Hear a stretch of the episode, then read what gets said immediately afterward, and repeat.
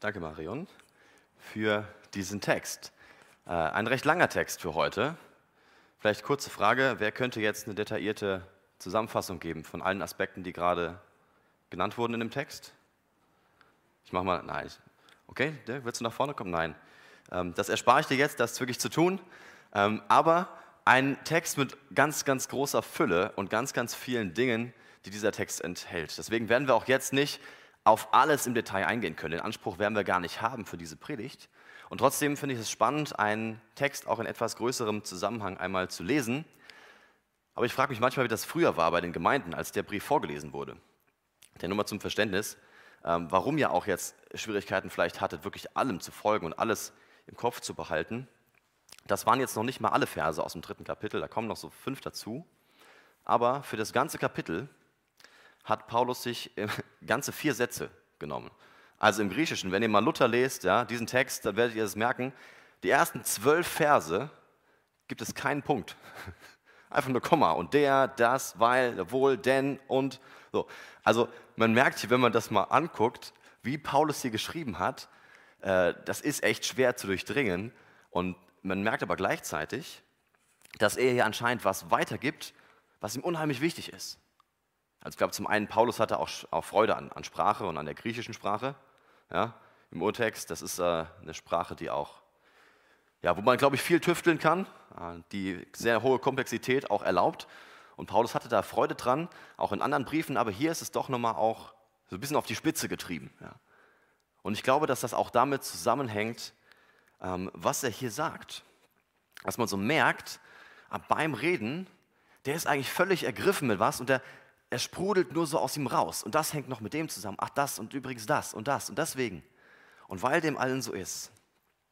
Und deswegen werden wir auch nur, auf drei Punkte eingehen, die sich so durch diesen Text hindurchziehen und wo ich glaube, dass die ja zentral sind für Paulus und dass die uns auch heute was weiterzugeben haben.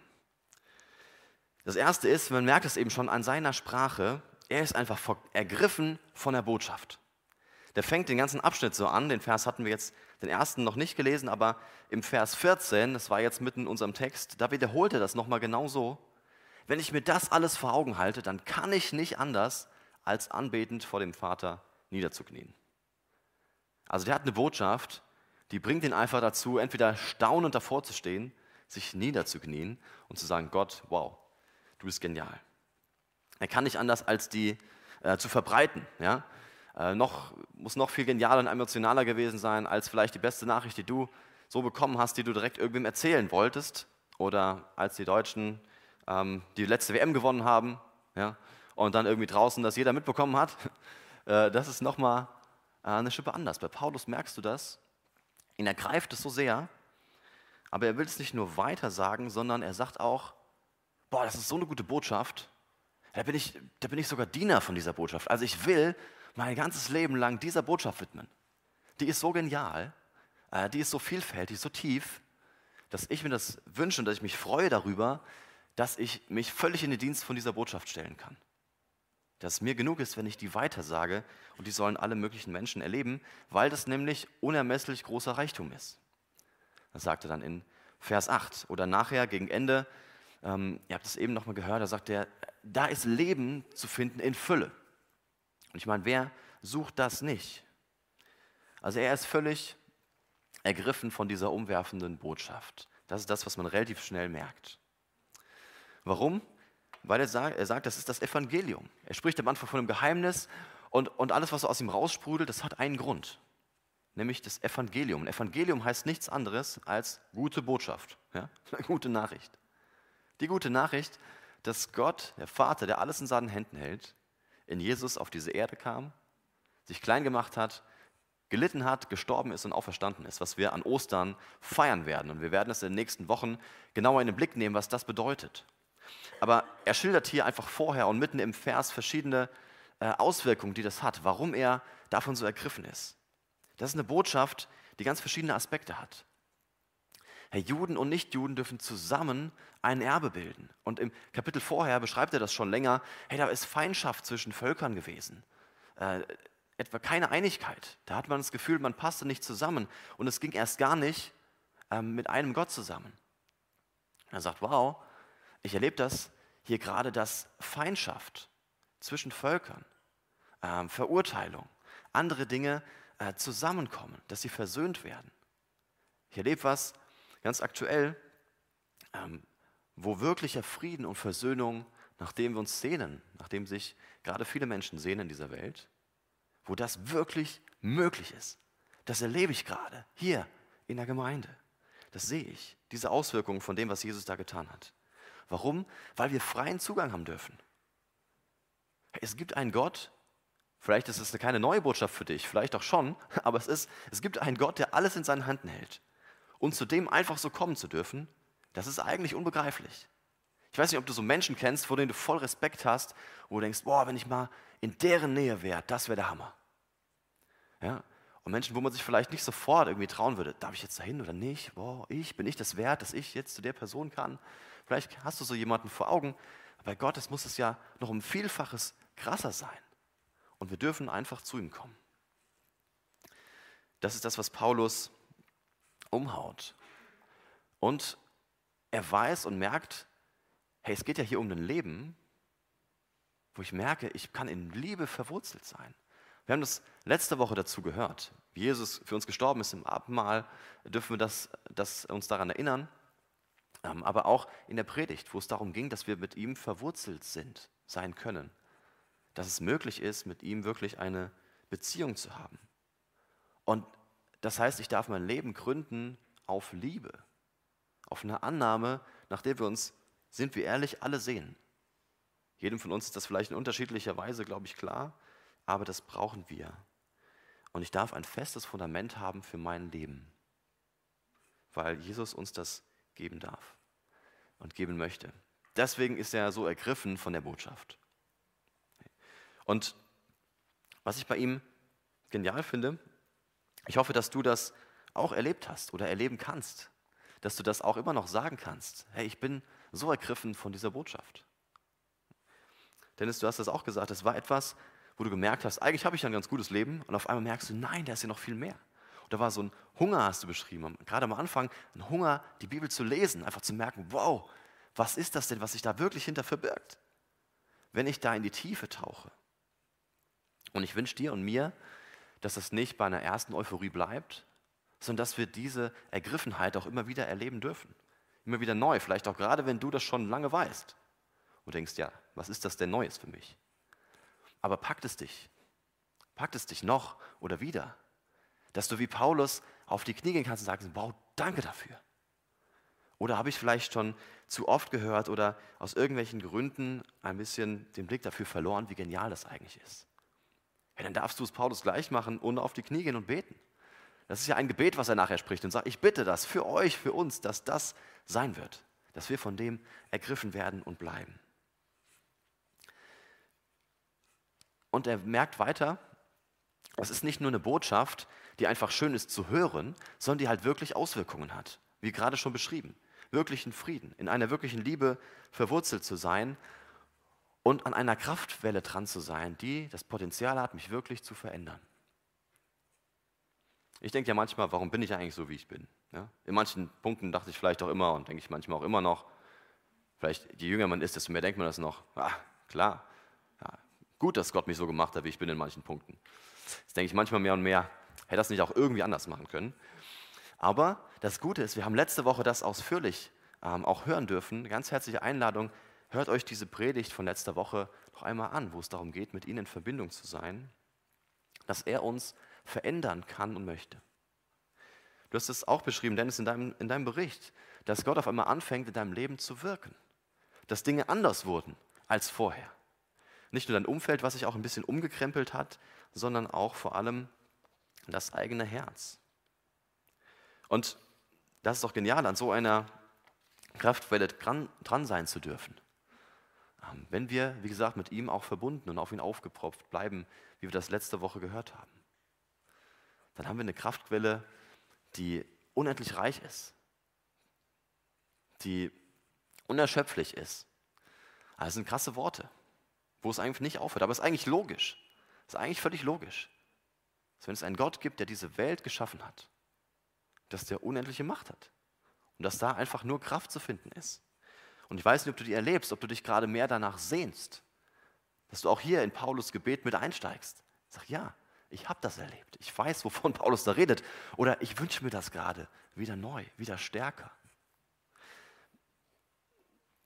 Eine Kraft, die verändert. Da geht es nicht so sehr darum, dass ich eine unheimliche Power habe. Ja? Ich kann irgendwie mein Ladegerät hier, Akku irgendwo anstecken und schon habe ich die Power auf einmal, ganz viele Dinge zu tun, die ich vorher vorhatte und die ich will.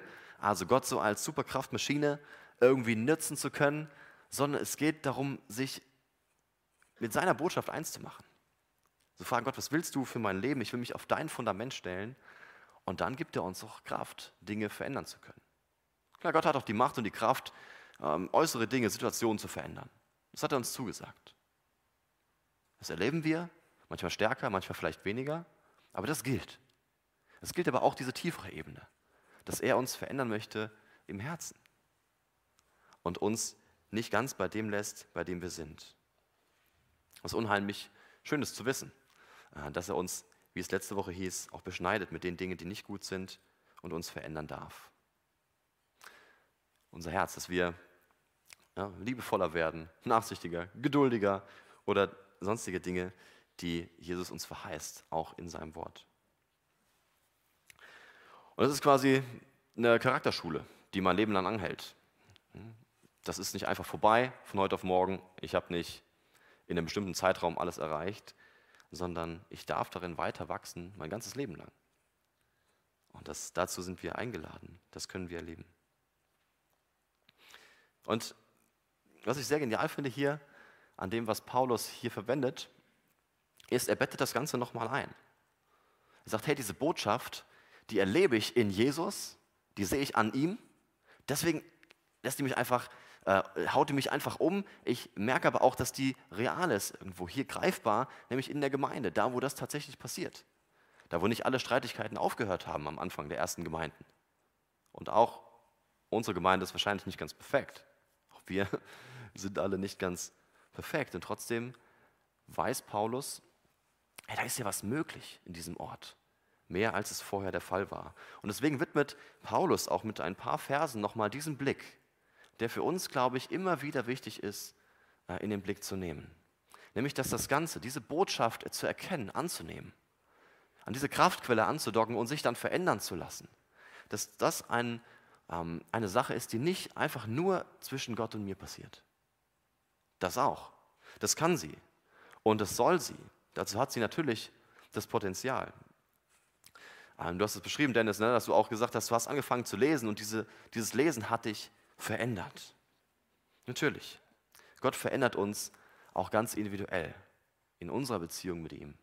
Aber er bettet das Ganze hier scheinbar auch nochmal in einen anderen Kontext ein und in ein größeres Ganzes, wo er auch das mit reinnimmt. Paulus redet vorher, wir sind vor unserem Kapitel davon, dass äh, Gemeinde, dass Christen, Menschen, die mit Jesus gehen, dass die zusammengehören und dass die zusammen ein Tempel sind, eine Wohnung Gottes. Tempel ist vielleicht für uns ein bisschen ungewohnter Begriff. Ähm, keiner von euch, glaube ich, hat jetzt regelmäßig irgendwie ein Bild vor Augen, dass er zu einem Tempel geht oder bei einem Tempel irgendwie was opfert. Das war ein Bild aus dem Alten Testament, was den Leuten damals, aber auch ähm, in der hellenistischen Welt natürlich bekannt war. Ein Ort, wo man weiß, da ist Gott in besonderer Weise. Da kann ich hingehen. Ähm, das ist ein Ort, wo ich weiß, da darf ich Gott erleben, sehen, wirken. Da macht er sich nochmal greifbarer als vielleicht sonst irgendwo. Und Paulus nutzt dieses Bild und sagt, wir sind ein Tempel, eine Wohnung Gottes. Jetzt darf jeder Einzelne von uns das für sich in Anspruch nehmen. Ja, Jesus sagt zu, dass wenn du mit ihm gehst, dass er mit dir lebt. Dennis, du darfst wissen, ja, dass Jesus in dir ist. Und das wirst du bekräftigt bekommen, daran kannst du dich erinnern, äh, im Nachhinein in den nächsten Jahren, du warst mal nass und hast es bekannt. Ja? Du warst im Wasser, weil genau das stimmt, dass Jesus in dir ist und dass du das bekannt hast. Aber auch in ganz besonderer Weise gilt das wohl für eine Gemeinde, für Menschen, für einen Ort, wo Menschen zusammenkommen, die dieses Anliegen teilen, mit Jesus zu leben und zu wissen, ähm, dass er in uns lebt. Und deswegen diese Sätze, die ich schon sehr bemerkenswert finde, diese beiden, die er in unserem Abschnitt benutzt. Er sagt, Auch jetzt sollen die Mächte und Gewalten in der unsichtbaren Welt durch die Gemeinde die ganze Tiefe und Weite von Gottes Weisheit erkennen. Ich bin ein bisschen über den Satz gestolpert. Und ich kann auch nicht in der Tiefe sagen, wie genau Paulus den meint. Aber ein Satz, der mich schon irgendwie aufhorchen lässt. Was? Was ist da nochmal genau gemeint? Was steht da? Durch die Gemeinde sollen die Gewalten und Mächte der unsichtbaren Welt Gottes Weisheit erkennen. Das heißt, die, vielleicht Engel, ja, Mächte, die wir nicht sehen, die nehmen wahr, wie weise Gott ist. Die können was über Gott erkennen, obwohl sie vielleicht ja auch so schon mit ihm unterwegs sind und ihn wahrnehmen können. Die nehmen das nochmal in besonderer Weise wahr, wie weise Gott ist, wie Gott ist, in Gemeinde. Ich weiß nicht, geht es euch ähnlich wie mir? Ich finde, das ist eine absolute, irgendwie eine Sprengkraft. Äh, ich, ich kann das, wie gesagt, fast gar nicht in der Tiefe ergründen, was er damit genau meint. Und wie das ist, aber anscheinend hat das hier, wenn Menschen zusammenkommen in seinem Namen, die das gleiche Ziel haben, nämlich nicht nur zu wissen, er lebt in mir, sondern seine Nähe zu suchen, aus seiner Kraft zu leben und sich verändern zu lassen, dass das ein Ort ist, wo sogar Mächte und Gewalten, die wir nicht wahrnehmen können, daran was spüren und daran etwas ablesen können über Gott. Nicht, weil wir so perfekt sind, nicht, weil du und ich alle schon am Ziel sind und die besten Menschen der Welt sind. Ich werde leider immer wieder eines Besseren belehrt, dass ich nicht fertig bin damit, dass wir in Gemeinde äh, Streitigkeiten und äh, Kleinigkeiten ausgesetzt sind, über die wir stolpern, Enttäuschungen. Aber dass da, wo wir darüber hinwegsehen wollen und gemeinsam auf Gott gucken, dass da eine ganz besondere Verheißung liegt, das macht Paulus hier auf jeden Fall deutlich.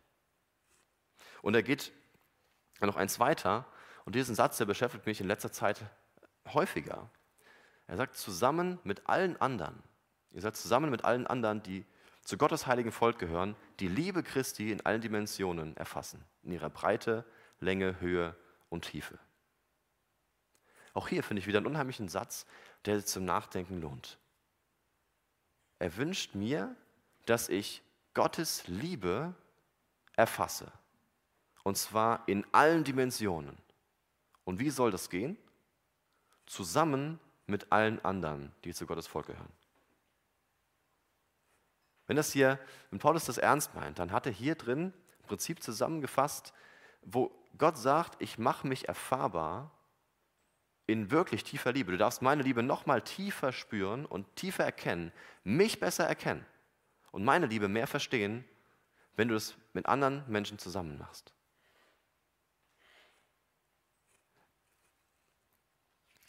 Ein Prinzip, was ich unheimlich krass finde. Das heißt doch, äh, ich kann Gott natürlich verstehen. Ich kann viel von ihm verstehen. Wenn du die Bibel liest, dann kannst du ganz viel von Gott verstehen. Dann weißt du im Prinzip alles, du weißt alles, was du brauchst. Du wirst von deiner Liebe, von seiner Liebe umgehauen. Das kann passieren. Du wirst erfasst, genauso wie Paulus erfasst wurde von dieser Liebe.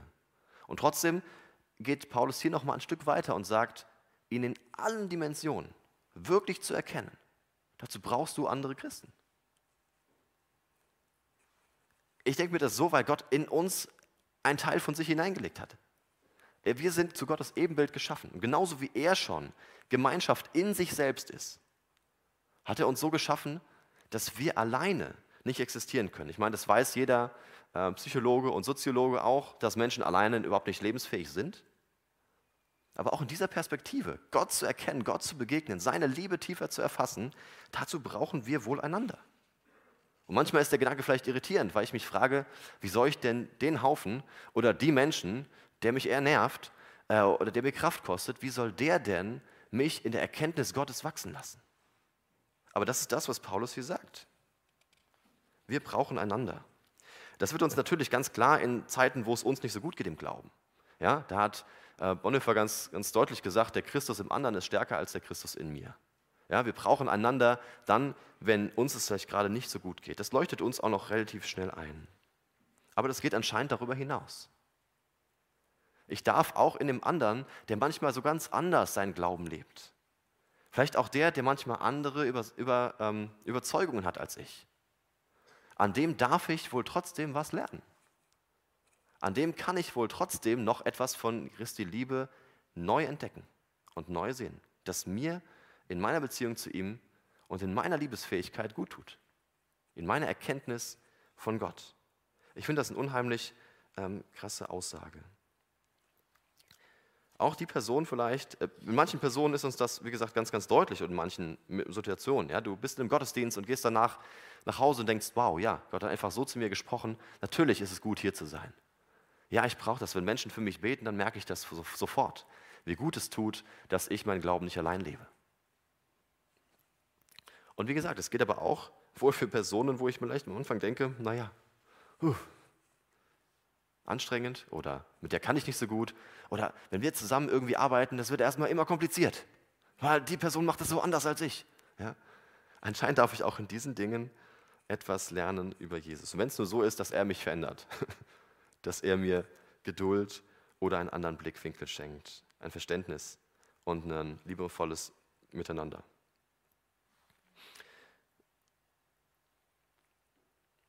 Es ist, wie gesagt, für mich ähm, unheimlich genialer Satz.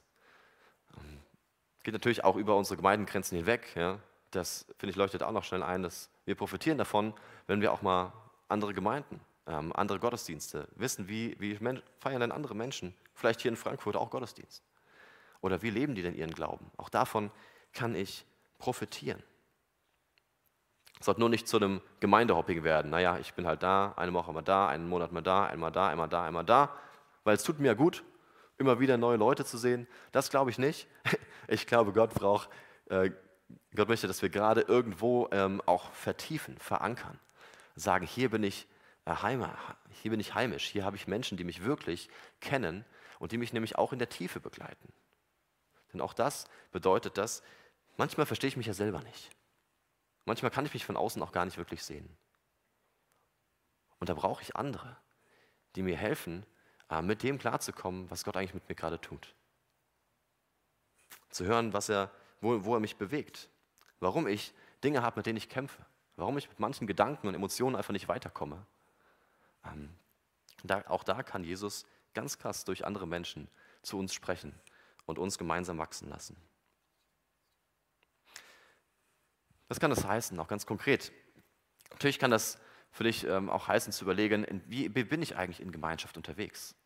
Und das meint jetzt nicht nur Gemeinschaft und nicht nur Gemeinde. Ja? Ich will jetzt nicht werben für, ich will euch alle wieder im Gottesdienst sehen, weil das ein gutes Gefühl für einen Pastor, dass die Schäfchen beisammen sind und dass wir hier als Gemeinde wachsen und dass unsere Angebote auch gefälligst wahrgenommen werden. Quatsch, darum geht es überhaupt nicht. Die Frage von dich, für dich kann trotzdem sein, wo bin ich unterwegs mit Menschen, äh, wirklich auch in Gemeinschaft?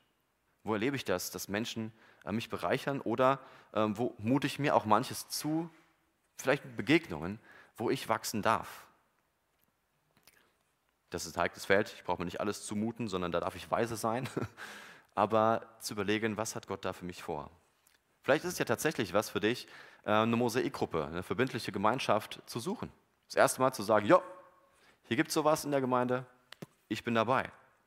Vielleicht kann es für dich bedeuten, Beziehungen, Begegnungen, äh, wo du schon bist, einfach auch nochmal zu vertiefen und auf ein anderes Level zu bringen. Nämlich zu sagen, ich suche in dieser Begegnung und ich suche in dem Treffen mit den anderen nicht einfach nur eine schöne Gemeinschaft, denn das ist das eine, sondern ich suche auch darin Jesus im anderen. Wie geht es dem anderen gerade? Was macht er mit Jesus? Ähm, was erlebt er? Wo hat er eine Frage? Dass wir auch da wirklich tief unterwegs sein dürfen, weil uns das näher zu Jesus bringt und verändern darf. Vielleicht ist auch eine Frage für dich, ähm, ist es für mich dran, wieder mehr mich tatsächlich auch in die Gemeinschaft der Gemeinde zu begeben? Vielleicht auch gerade für dich, wenn du ähm, häufig von zu Hause zuschaust. Es mag Gründe haben und vielleicht sind die für dich dran. Und trotzdem dürfen wir uns, glaube ich, auch da fragen, ähm, ist es vielleicht auch für mich dran, wieder mutig hierher zu kommen, Gemeinschaft und die Begegnung mit anderen Menschen im Glauben auch zu suchen. Im verantwortungsvollen Rahmen. Ja? Wir tragen hier alle noch die Maske. Und vielleicht ist es aber auch eher ein Punkt, dass du merkst, man hat sich tatsächlich daran gewöhnt. Das, ne? Zu Hause ist alles gemütlicher.